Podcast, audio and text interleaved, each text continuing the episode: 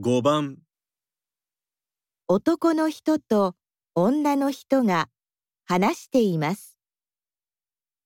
男の人の妹はどんな仕事をしていますか？木村さんは何人家族ですか？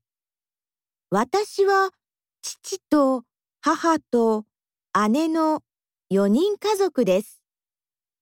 田中さんは？私は6人家族で兄と弟と妹がいます。兄は病院で働いています。